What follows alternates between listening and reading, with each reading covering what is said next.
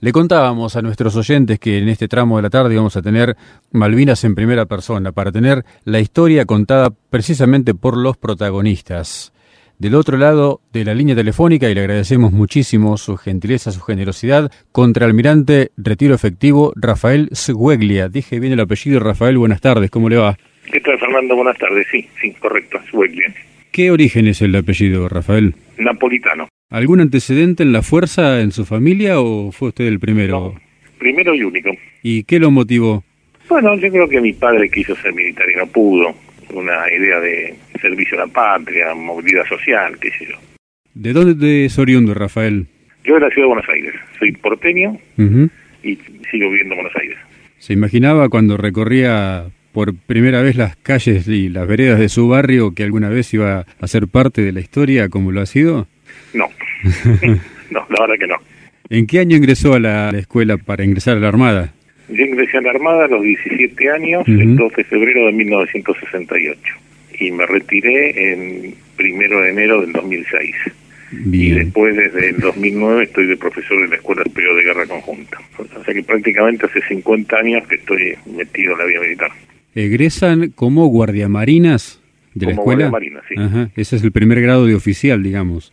El primer grado oficial es Guardia Marina, que fue diciembre del año 71, y ahí mi primer pase fue el crucero de verano. También parte de la historia, el crucero, sin lugar a dudas. He conocido a algunos de los náufragos, los he llegado a conocer. ¿Y en el año 1982 en qué destino estaba? Yo estaba en la escuadrilla aeronaval antisubmarina, que está con sede en Comandante Espora, cerca de Bahía Blanca. Sí y ahí participamos de todos los eventos relacionados al, yo digo mal llamado conflicto de Malvinas porque es conflicto del Atlántico Sur. Y estuvimos en operaciones prácticamente desde el 24 de marzo hasta el 24 de junio y un poquito más también. Yo decía cuando anticipaba la entrevista que esta es una parte de la historia, una parte precisamente de lo que fue Malvinas, que no es muy conocida, que no ha tenido tanta trascendencia. Escuadrilla Aeronaval Antisubmarina. Para ponernos en situación, ¿de qué se trata?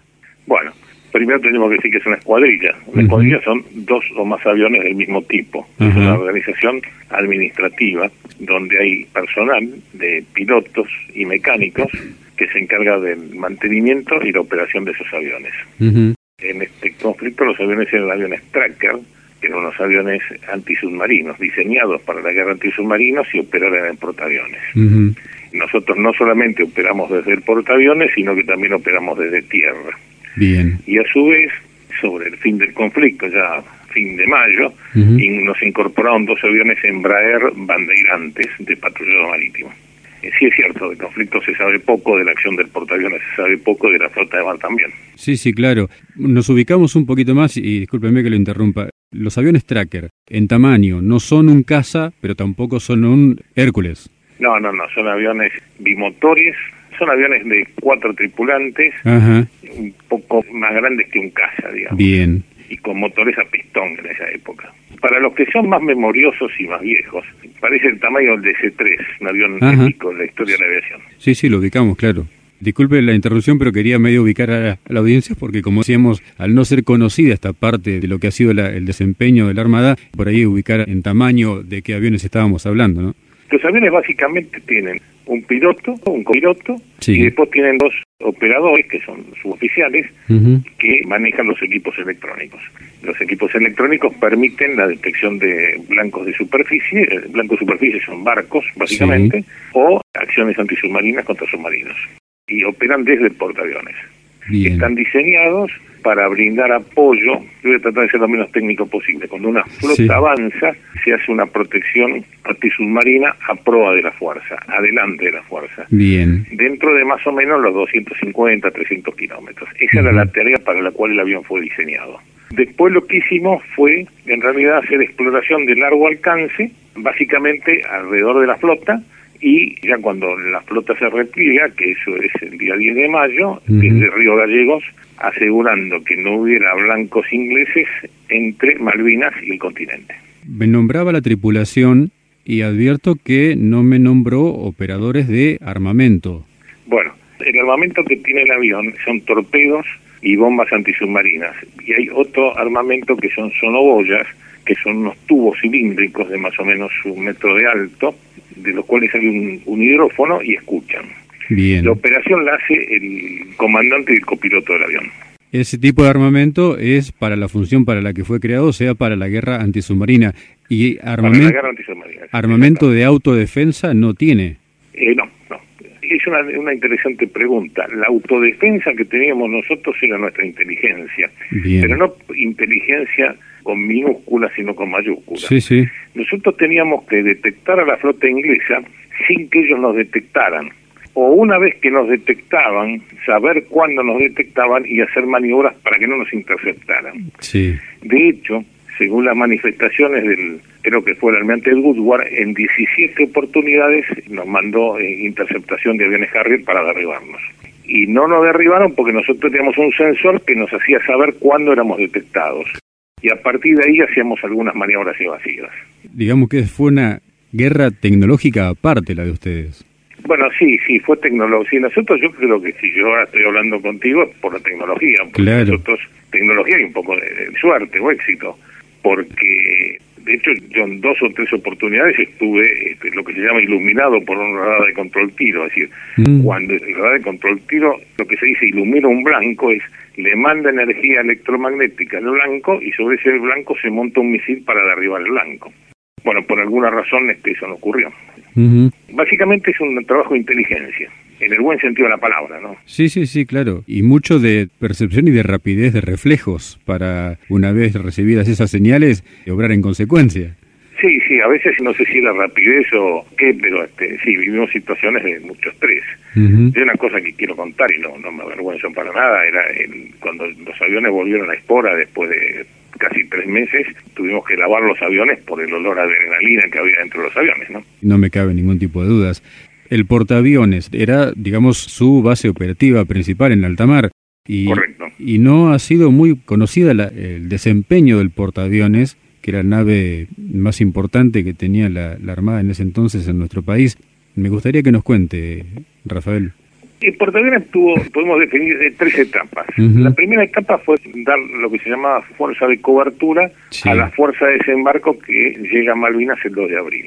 Entonces nosotros zarpamos, si no me equivoco, el 28 de marzo y fuimos por el litoral argentino, abiertos hacia el este, buscando contactos de buques ingleses. Había información de que podía haber un buque inglés en la zona, e hicimos vuelos de exploración hasta el 2 de abril. Bueno, después el portaaviones se vuelve a Puerto Belgrano, después sobre el 10 de abril más o menos vuelve a zarpar, un poquito después, más sobre el 15, y hace una, una etapa de adiestramiento donde ya se incorporan pilotos que estaban en otros destinos y digamos se pone el buque ya son de mar para el combate. Vuelve a puerto y después zarpa sobre el 27-28 de abril y se destaca básicamente al norte de Malvinas. Y desde el norte de Malvinas, la tarea que tenía era interceptar y con el grupo aeronaval, o sea, el grupo aeronaval son los aviones que estaban a bordo, atacar a la flota inglesa. Esa orden se recibe el primero de mayo, si no me equivoco. Y ahí nosotros ya la flota la habíamos detectado el 30 de abril a la noche. Habíamos detectado ocho contactos y el primero de mayo ya se tiene clara la posición de la flota inglesa y cuando se prevé el ataque no se puede realizar porque los aviones A4 no podían operar nocturnos desde el portaaviones. Entonces ahí se tuvo una ventaja táctica que era saber dónde estaban los ingleses y los ingleses no saber dónde estábamos nosotros hasta que en la madrugada del 2 de mayo recibimos visitas, eh, digo visitas es una forma Ujú. irónica, los ingleses lanzan aviones Harrier para detectarnos a nosotros. Nos detectan, entonces la flota inglesa se va hacia el este. Y bueno, y el 2 de mayo, cuando se quiere lanzar el ataque sobre la flota inglesa, suceden dos cosas.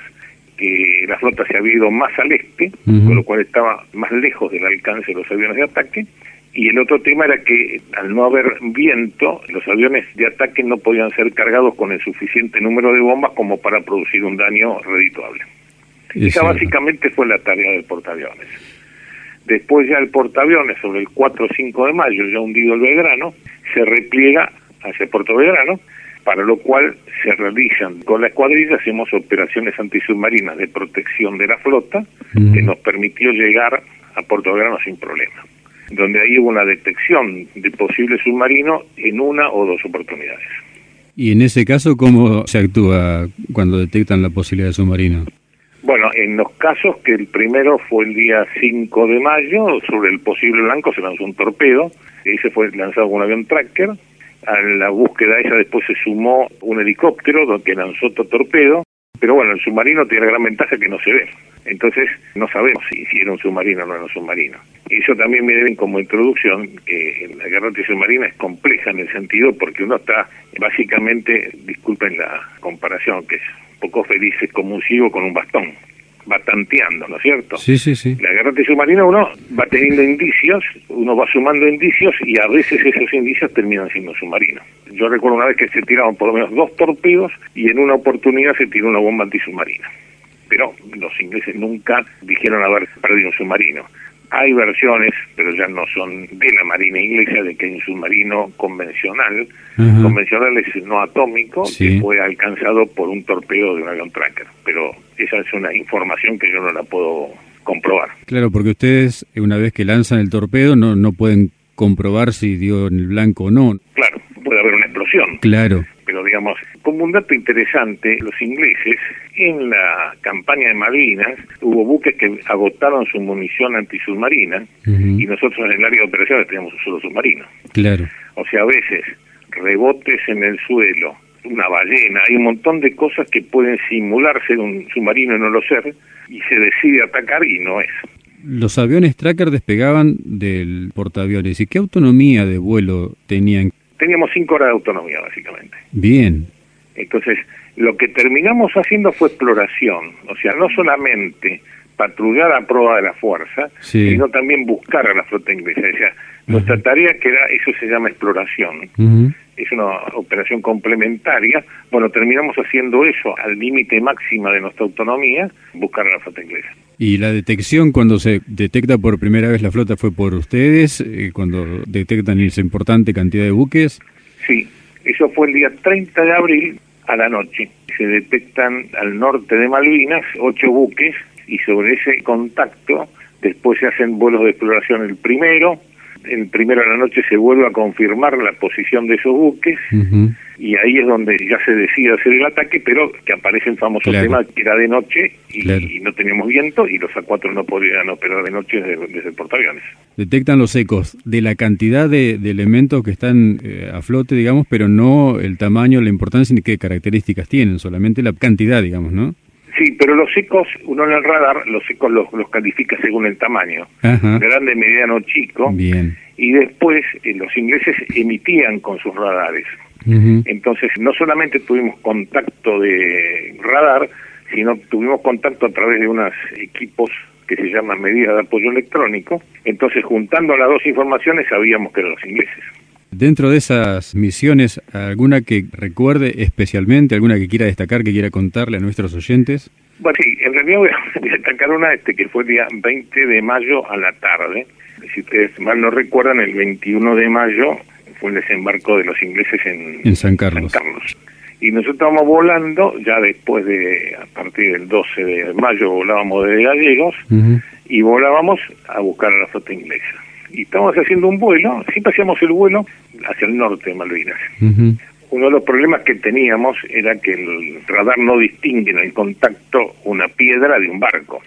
Entonces, nosotros sabíamos que el, armamento que tenían los ingleses le daban un alcance de 30 millas, son más o menos 60 kilómetros de antiaéreo, ¿no? Sí. Entonces, nosotros dibujábamos en la carta navegación el posible alcance de los barcos ingleses sobre las islas que se llaman Cebaldes, que estaban al norte de Malvinas, y hacíamos una tangente sobre esos arcos y volábamos sobre ahí, de manera tal que si los ingleses ponían un buque entre las islas y nos tiraban un misil, estábamos fuera del alcance. Correcto. Entonces, para eso lo que hacíamos era una especie de juego de gato y ratón. Porque otro tema que teníamos, nosotros no podíamos emitir permanentemente. Nosotros bajábamos el radar, cada 30 millas emitíamos y subíamos al radar. Entonces veníamos escuchando, como si uno tuviera una radio, uno va escuchando a ver si, el otro está emitiendo. Y entonces los ingleses hacían su juego también, era no emitir y digamos como que nos dejaron llegar.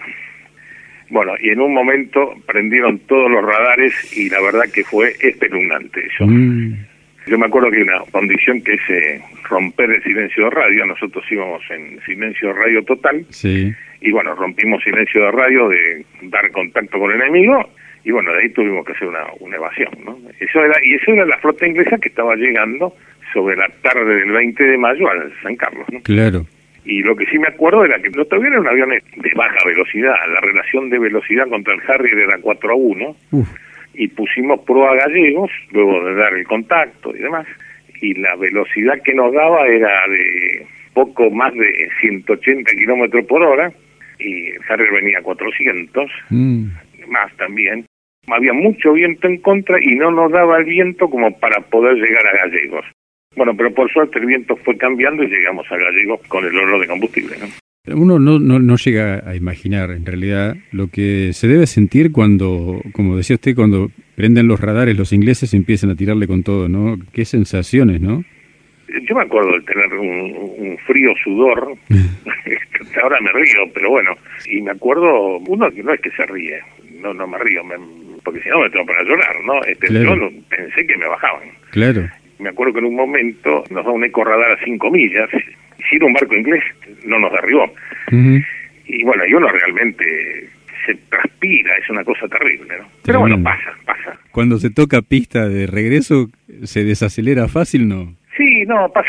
Yo me acordaba una vez, venía volando, nosotros volábamos muy en el límite de la autonomía. Claro. Y no teníamos indicadores de combustible, o sea, nosotros estimábamos el combustible que teníamos. Ah, bueno era interesante eso. Claro. Claro, uno venía, venía volando, veníamos desde Malvinas, esto habrá sido el 10, 11 de junio, y empezamos a ver la costa. Y era como que uno veía la costa y se empezaba a relajar, porque dice, bueno, ya, esto ya pasó, listo, ya llegamos, ya. Y bueno, empezamos a ver la costa y se nos paró un motor por falta de combustible. O sea que mm. hasta que no aterrizábamos no desacelerábamos del todo. Claro, me imagino. ¿Qué es eso que leímos alguna vez que la escuadrilla operó como norma bajo el lóbulo de los radares enemigos?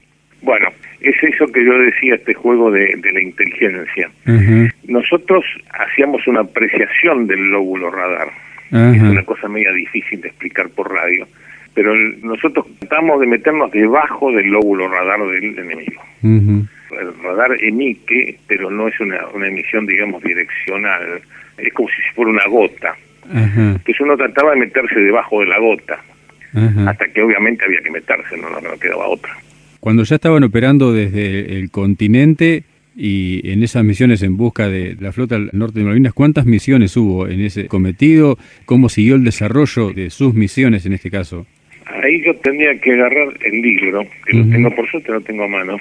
En todo el conflicto yo tuve 13 misiones. Esto incluye misiones también desde Malvinas. La escuadrilla en total realizó 146 misiones, de las cuales 107 misiones fueron hechas con aviones Tracker y 39 misiones con aviones Embraer. Las de Embraer fueron todas desde Gallegos. Las de Tracker deben haber sido unas 10 desde Malvinas y ahí estaríamos en, vamos a suponer, unas 30, 40 desde, o más, desde y después la otra mitad, mitad y mitad, el porviones y gallegos. Cuando operaban desde Malvinas, operaban desde la pista de Puerto Argentino. Operábamos de la pista de Puerto Argentino. Nosotros llegamos el día 3 de digo nosotros porque me tocó a mí por suerte eso, con dos aviones estuvimos del 13 de abril al 14 de abril. Se dice que y fue hacíamos vuelos de exploración alrededor de Malvinas para asegurarnos que no hubiera este buques ingleses en la zona, ¿no? Se dice que fue la primera unidad aérea de combate en operar orgánicamente en el aeropuerto de Puerto Argentino, la escuadrilla. Claro, la aviación naval, sí. sí. Cuando llegamos nosotros ya había llegado un escuadrón de Pucará de la Fuerza Aérea. De hecho, compartimos con los camaradas de Fuerza Aérea unos momentos muy agradables desde el punto de vista de camaradería. Y un detalle interesante era que no había lugar en la plataforma para guardar los aviones, entonces nos inicialmente nos quedamos en la cabecera de pista, lo cual no fue ningún inconveniente. ¿Hubo actividades vinculadas entre las fuerzas? Usted decía de la camaradería, pero ¿hubo trabajo en conjunto o por la operatividad de ustedes era exclusivamente con la Armada? Hay un tema interesante que se dice que en Malvinas no hubo conjuntes y que la guerra de Malvinas se perdió por falta de conjuntes. Eso es falso. La guerra de Malvinas se pierde porque la estrategia nacional asume que los ingleses no vienen, no porque no había conjuntes. No había doctrina conjunta y sí hubo mucho trabajo conjunto. Nosotros operábamos con la Fuerza Aérea, es decir, no era volábamos donde queríamos, eh, había una serie de técnicas y tácticas que desarrollábamos en conjunto con la Fuerza Aérea. En la medida que fue progresando la dificultad del conflicto hubo cada vez más cosas. Inclusive yo recuerdo una vez estábamos volando al norte de San Carlos y nos dieron la orden de destacarnos a una bahía que se llama Bahía San Julián, una bahía que está al sudoeste de Malvinas, para guiar un ataque de aviones de Fuerza Aérea sobre un blanco inglés. Y llegamos a conectarnos con los pilotos de Fuerza Aérea y después el ataque no me acuerdo por qué no se realizó. O sea, hubo mucha, a lo mejor no en el sentido exacto de la palabra conjunta, pero sí hubo mucha cooperación entre todas las fuerzas. No tuvo pérdidas materiales ni de personal la escuadrilla, tengo entendido. Es correcto y es una suerte. Ni tampoco tuvimos caídos cerca nuestro, porque me contaban pilotos de aviación naval que estaban en Río Grande, que era, era muy, muy doloroso cuando se dormía una cuadra, que por ahí veían que venían camaradas de un piloto y empezaban a recoger las cosas, porque lo habían derribado o porque no se sabía nada, ¿no? Nosotros por suerte no tuvimos ninguna baja. ¿Y por esto fue el mérito entonces para la medalla honor al valor en combate? No, no, yo creo que con baja o sin baja, digamos, a nosotros la condecoración dice ejecutar en forma destacada sucesivas misiones de exploración, proveyendo importante información bajo condiciones meteorológicas adversas y excediendo los límites operativos normales. Esa es, eh, por lo cual se le dio la condecoración a la escuadrilla. A la escuadrilla, correcto. Nos decía que se extendió hasta más de eh, el 14 de junio la presencia de ustedes en la zona. ¿A qué se debió esto, Rafael? Bueno, no sé, por alguna razón se demoró nuestro repliegue sobre Espora. La rendición fue el 14 de junio, nosotros debemos haber llegado el 21, 23 de junio o más a Espora. Fueron más o menos 90 días de operación continua. Esos 90 días lo dejan con la sensación del deber cumplido. Sí, sí, sí. Discúlpeme, pero sí. A eso iba la pregunta, o sea, eh, objetivamente, usted sabe qué le tocaba hacer y obviamente uno interiormente siente si lo que le tocaba hacer lo hizo o no, a eso apuntaba su sinceridad, por no, supuesto. No, sí, pero, pero por ahí falta, falta no, decir que no, No, no, no, no, no, para nada, para nada, si no, no se lo preguntaría. Evitaría la pregunta en todo caso, para no, no, no, para no, no además fue un equipo, porque en este, yo llamo equipo, porque éramos eh, mecánicos, había ingenieros, eh, pilotos, operadores, y las cosas funcionaron y se hicieron este, con mucha garra. Por supuesto, con momentos de mucho ánimo positivo, a, veces uno decaía, pero bueno, en general no, no, hemos tenido tampoco problemas disciplinarios, bien. Se hizo con mucha mucha garra. Estuvimos bien. Bien lo que puede ser una guerra, ¿no? Claro, sí, sí, sí, por supuesto. Superado 1982, ¿cómo siguió su historia en la Armada, yo después seguí volando, fui comandante de una escuadrilla, de una escuadra naval, de una fuerza naval, después fui agregado naval en Italia y de defensa en Ucrania y bueno, llegué al grado de contraalmirante, digamos. No, pise la, una carrera normal. ¿Tuvo la oportunidad de pisar las islas después del, de 1982? ¿De volver? No, no, no. Pero sí tuve oportunidad de hablar con los ingleses de la Guerra de Malvinas. Ajá, eso es muy interesante y ellos siempre han tenido una, tienen un gran respeto por nosotros. Fue una conversación en el mismo tono que estamos teniendo nosotros dos ahora, y yo creo que hay respeto por lo que se hizo en Malvinas. Inclusive que siendo agregado, este, he tenido muestras de reconocimiento de militares de otros países, de camarada a camarada, no reivindicando nada, no sé si me explico. sí, claro. Hablando con la misma libertad que tenemos ahora. Por el desempeño del personal. Y sí, por el desempeño primero yo no pensaba que nosotros íbamos a presentar combate. Claro. Y después que ese combate que se presentó, se presentó y se presentó, no no fue que fue más o menos. Eso ellos me lo hicieron saber, ¿no? Seguro. Hay inclusive, hay un libro escrito por un inglés que lamentablemente fallece, que se llama David Tinker, que se llaman Cartas de un marino inglés. Sí. Uno puede ahí leer qué era lo que los ingleses pensaban de nosotros en el conflicto, ¿no? Si le tocara volver a, elegir, ¿elegiría la carrera de la Armada? Sin ninguna duda. No tengo ninguna duda. Contraalmirante retirado Rafael Gueglia, yo quiero agradecerle muchísimo por la generosidad. Sinceramente espero que se haya sentido cómodo durante la charla y fundamentalmente le voy a pedir que no se guarde nada, lo que tenga ganas de decirlo, que lo diga. Si siente que no le pregunté algo que considere importante, que lo diga. El micrófono a su disposición. Bueno, primero agradezco esto porque yo soy de los que cree que la guerra de Malvinas es más lo que no se sabe que lo que se sabe. Totalmente. Y muchas veces no todos los participantes tienen la oportunidad de difundir lo que hicieron. Entonces, yo creo que la forma de saber la verdad es conocer todas las verdades. A veces nos ha sucedido que tenemos encuentros con excombatientes y nos encontramos con cosas que a nosotros mismos que participamos en el conflicto desconocíamos y que eran positivas. Seguro. Y eso, eso es lo que quiero decir, este, que, que uno difundir con la visión de lo que no solamente los militares, porque también uno tenía apoyo de toda la gente, o sea, uno yo sentía las pocas veces que salí que estaba de uniforme que la gente me apoyaba. Y después hacía una reflexión cuando yo dije mal llamado conflicto de Malvinas, porque este conflicto ocurrió en las Malvinas, en las Georgias y en las Sandwich. Sí. O sea que es el conflicto del Atlántico Sur. La primera acción de guerra fue, que no fue una acción de guerra, fue cuando la Argentina ocupa las Islas Sandwich en el año 1976-77.